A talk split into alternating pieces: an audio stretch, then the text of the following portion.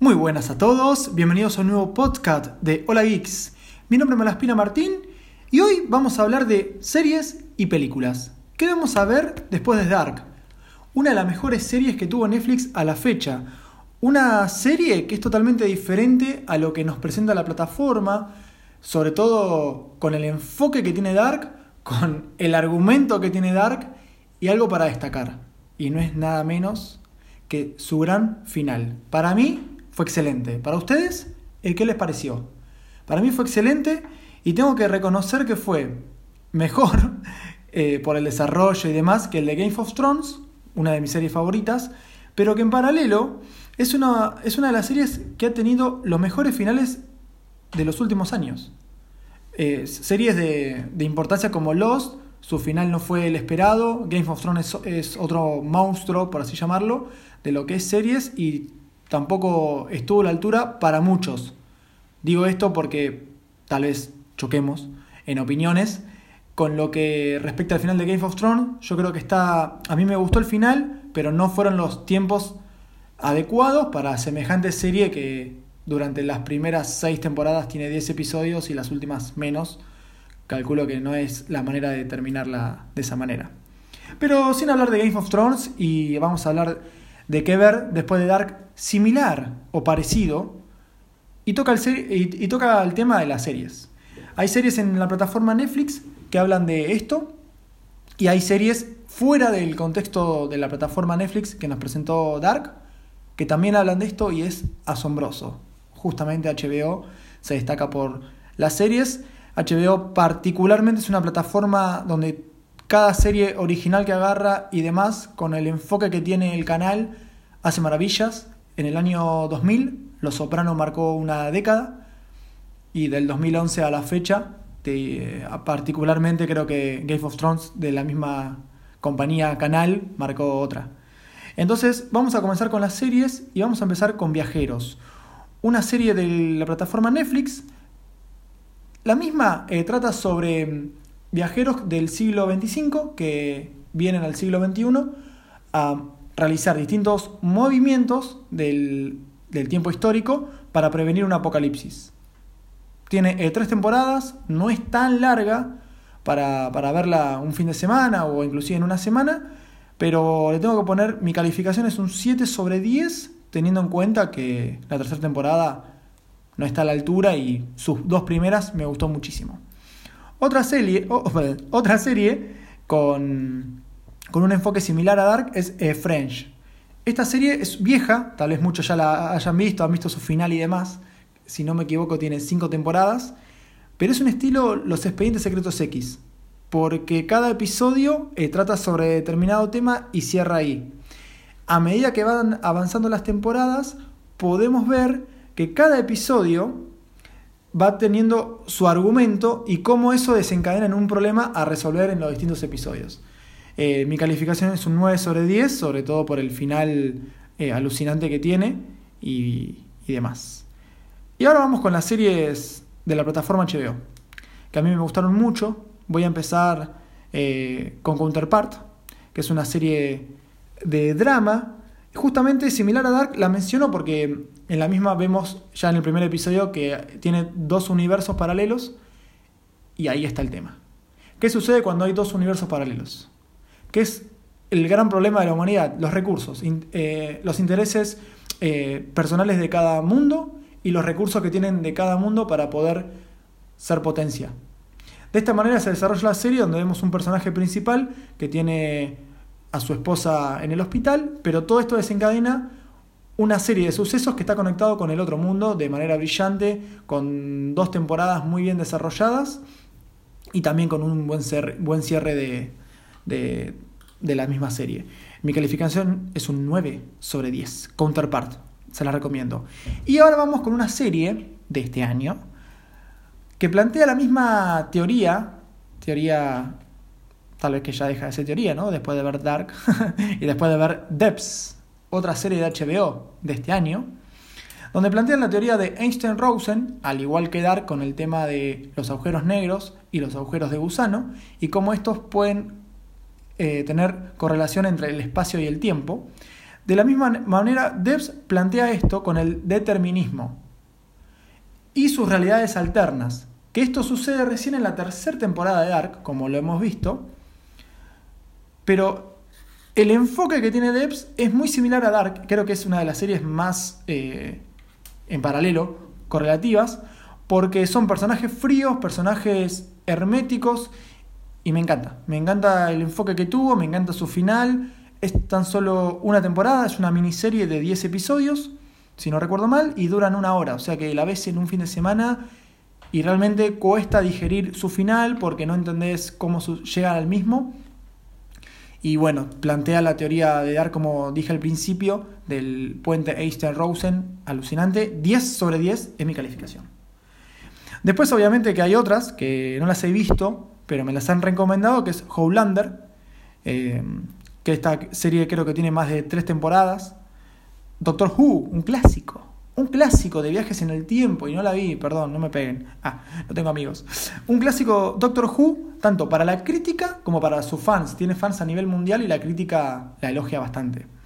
Y El Ministerio del Tiempo, otra serie de cuatro temporadas, que solamente vi los primeros episodios y sí, muy buena, me atrapó bastante, no la pude continuar por cuestiones personales, pero realmente vale la pena.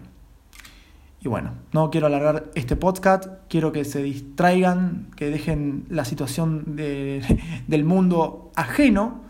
Eh, afuera, la pandemia afuera, vamos a hablar de películas, películas que pueden ver similares a Dark. ¿Cuáles son? Voy a recomendar las que me gustaron a mí, he visto muchas, obviamente que no voy a colocar todas porque no, tal vez no están a la altura y para mí me gusta recomendarles a ustedes lo mejor que, hay, tanto en crítica y que me haya gustado a mí. Vamos a empezar con El lado siniestro de la luna, película que se encuentra en Netflix, película americana, obviamente estadounidense, y es un policial sobre viajes en el tiempo. Un enfoque diferente a lo que veníamos viendo y la verdad que bastante interesante. 9 sobre 10 es mi calificación. Y seguimos con la misma plataforma, pero tenemos que cambiar de continente y vamos a hablar de la película Durante la tormenta. Una película que nada más y nada menos se encuentra trabajando Álvaro Morte, el profesor de La Casa de Papel. En esta película es una película de drama, donde el profesor hace de marido, no voy a especificar más para no spoilear, es una película obviamente española y es excelente cómo conecta el tema de la tormenta con el espacio y el tiempo y su posible eh, anomalía que esto presenta. 9 sobre 10 en mi calificación, la encuentran en la plataforma Netflix. Siguiendo con la misma plataforma, nos vamos a otra película española que se llama Contratiempo. Realmente, su final es por la calificación que le pongo 10 sobre 10, por el enfoque que tiene la serie, perdón, la película, pero además, el final considero que es clave para decir wow. Me quedé wow. No, así, esa fue la reacción literal que tuve me gustaría que ustedes me respondan en los comentarios si es la misma, pero realmente vale la pena. Contratiempo, 10 sobre 10. Otra película española es El Aviso. Y me sucedió muy similar a Contratiempo, muy similar. Película El Aviso, también española. Y en diferencia a las películas yankees, a las películas americanas, estamos hablando de viajes de espacio-tiempo. Y no tienen ningún efecto de CGI. Esa es la diferencia entre un continente y otro, donde realmente no necesitas tener un presupuesto elevado para hacer una película sobre viajes en el tiempo y al mismo tiempo, que la redundancia, tener un presupuesto para efectos especiales. Simplemente, al estilo Nolan, con un buen guion, sólido, atrapante y con un cierre excelente, puedes hacer una película de viajes en el tiempo. El aviso 10 sobre 10. Y ahora vamos a un cine B. se, categoría como cine B. Se llama Proyecto Almanaque. Es una película sobre unos adolescentes que se encuentran eh, de fiesta en una de las casas del protagonista y se enteran, descubren, por un causalidad diría yo, que tienen una, una máquina del tiempo y empiezan a investigarla cómo funciona la misma. Así se desarrolla la película Realmente no es mala, por ahí las actuaciones dejan que desear, pero eh, la idea de la película no está no está mal enfocado. Mi calificación es un 6 sobre 10 y ustedes veanla y díganme por qué realmente le tuve que poner 6 sobre 10. Después vamos a Deja Vu, clásico policial, diría viejo ya, de, sobre viajes en el tiempo y creo que no voy a hablar de la película porque el mismo título te lo spoilea, pero es una excelente película americana, mi calificación es 8 sobre 10. Y después hay una película más vieja que Deja Vu, que se llama Timeline, o en español, Rescate en el Tiempo.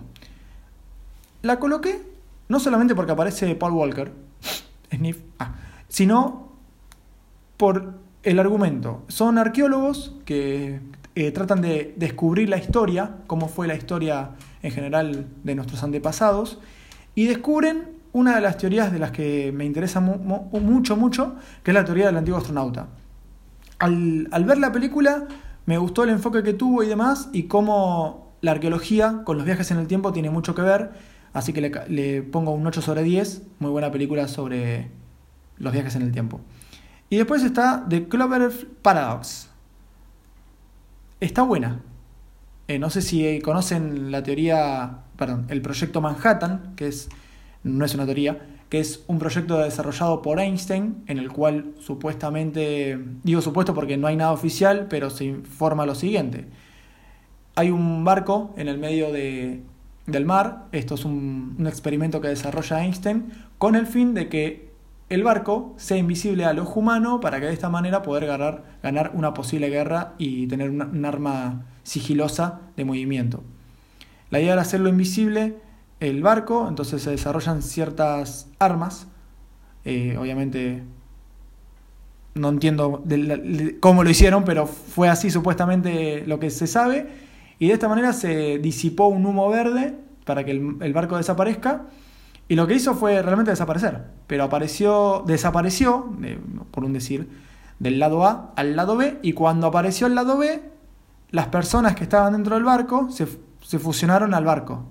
O sea que fue catastrófico el primer experimento. Y esta película ahora habla sobre lo mismo, pero en el espacio.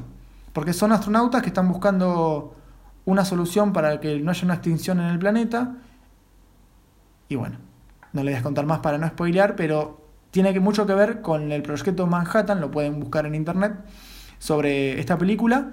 Se encuentra en Netflix, la película se llama The Clover Paradox y tiene un 7 sobre 10. Estas son las películas, al menos para mí, similares a Dark y las series. Considero que como Dark no hay ninguna, no solamente por el enfoque que tiene, sino por que estábamos acostumbrados a ver una serie de manera cronológica, aunque sea de dejes en el tiempo. Y realmente Dark vino a romper con ese esquema, vino a, a, plantearnos que no es necesario ver una serie cronológicamente, porque las preguntas que se hacen en el episodio 2 se responden en el 5 y las preguntas que suceden en el 5 se responden en el episodio 2 de la segunda temporada, por ejemplo. Vino a decirnos que vamos a romper con el esquema tradicional, vamos a romper con, con lo que conocemos sobre viajes en el tiempo, y realmente hizo eso.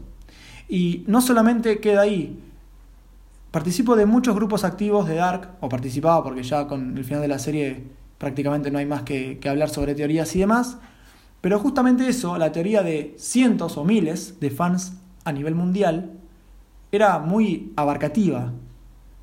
Y hasta donde yo he leído las teorías de varios fans, tengo eh, estando grupos como en Facebook, como en WhatsApp, no he encontrado no he encontrado a alguien que le haya acertado las teorías. Realmente eso es lo bueno que hace una serie. Que las teorías se vayan al barranco, que sea un buen final el que presentaron totalmente diferente a lo que creíamos y que de esta manera conecte con la temporada 1 de manera brillante y alucinante.